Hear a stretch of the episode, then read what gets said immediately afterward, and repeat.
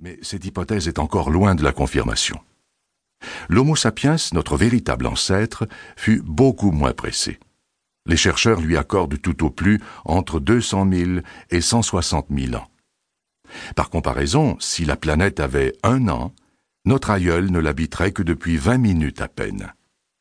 Si vous préférez l'imaginer au cinéma, il n'apparaîtrait alors qu'une trentaine de secondes à la fin d'un film de deux heures. Il ne faut donc pas s'étonner que les dinosaures, qui ont vécu pendant 140 millions d'années, l'équivalent de 11 jours, aient laissé plus de traces que l'ensemble des hominidés.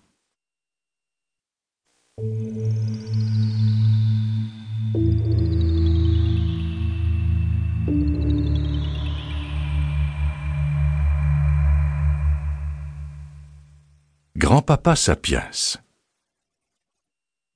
L'Homo sapiens, ainsi nommé à cause de son intelligence, fait partie d'un arbre non pas généalogique mais phylogénétique.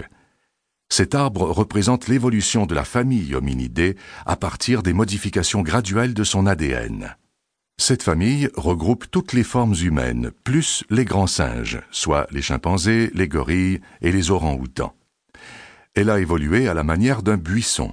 Certaines branches ont disparu, d'autres se sont développées parallèlement. Ainsi, nous ne descendons pas du singe, mais nous avons partagé la même branche, de laquelle nous nous sommes séparés il y a six ou sept millions d'années. Nos gènes et ceux des chimpanzés sont encore à 94% semblables. Ce qui nous différencie véritablement d'eux, c'est notre capacité de retranscrire le langage, de transformer notre environnement et de le conceptualiser. Notre branche a toutefois produit bien d'autres spécimens avant l'apparition de l'Homo sapiens. Plusieurs noms nous sont familiers.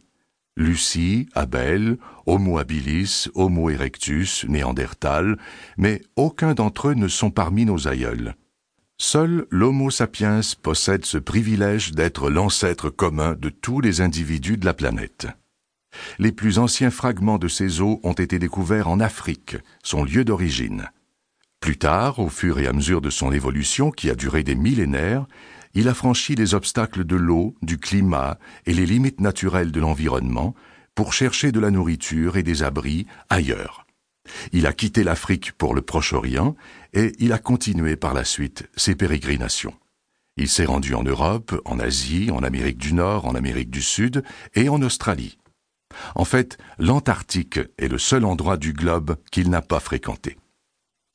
Lorsque l'Homo sapiens arriva en Europe environ 40 000 ans avant le présent, l'homme de Néandertal occupait déjà ce territoire depuis plusieurs millénaires. Cro-Magnon, c'est le nom européen de notre ancêtre, ne connut cependant jamais d'histoire d'amour avec Néandertal, qui disparut d'ailleurs peu après l'arrivée de Cro-Magnon. Néandertal n'est pas mort de chagrin, mais sa lignée s'est éteinte. On ne connaît pas les raisons exactes de sa disparition. On suppose toutefois qu'il fut incapable de survivre aux fortes variations de température qui ont gravement affecté les populations, la flore et la faune de l'époque. Individu intelligent et sage, l'Homo sapiens s'est adapté physiologiquement à son nouvel environnement en modifiant progressivement ses gènes. La variété des couleurs de peau et l'apparence physique de ses descendants constituent le plus bel exemple de ce type d'adaptation. Les gens qui habitent les régions proches du cercle de l'équateur ont la peau beaucoup plus foncée.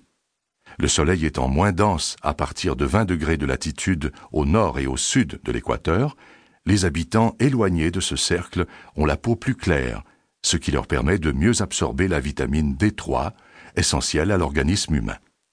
Il est probable que les peuples de l'Arctique doivent la couleur plus ou moins foncée de leur peau à leur régime alimentaire, autrefois très riche en vitamine D3. L'Homo sapiens a vécu bien des années avant d'écrire, mais heureusement pour l'histoire, il a laissé traîner ses outils un peu partout sur la planète. Les archéologues ont suivi sa trace qui les a menés vers d'impressionnantes découvertes.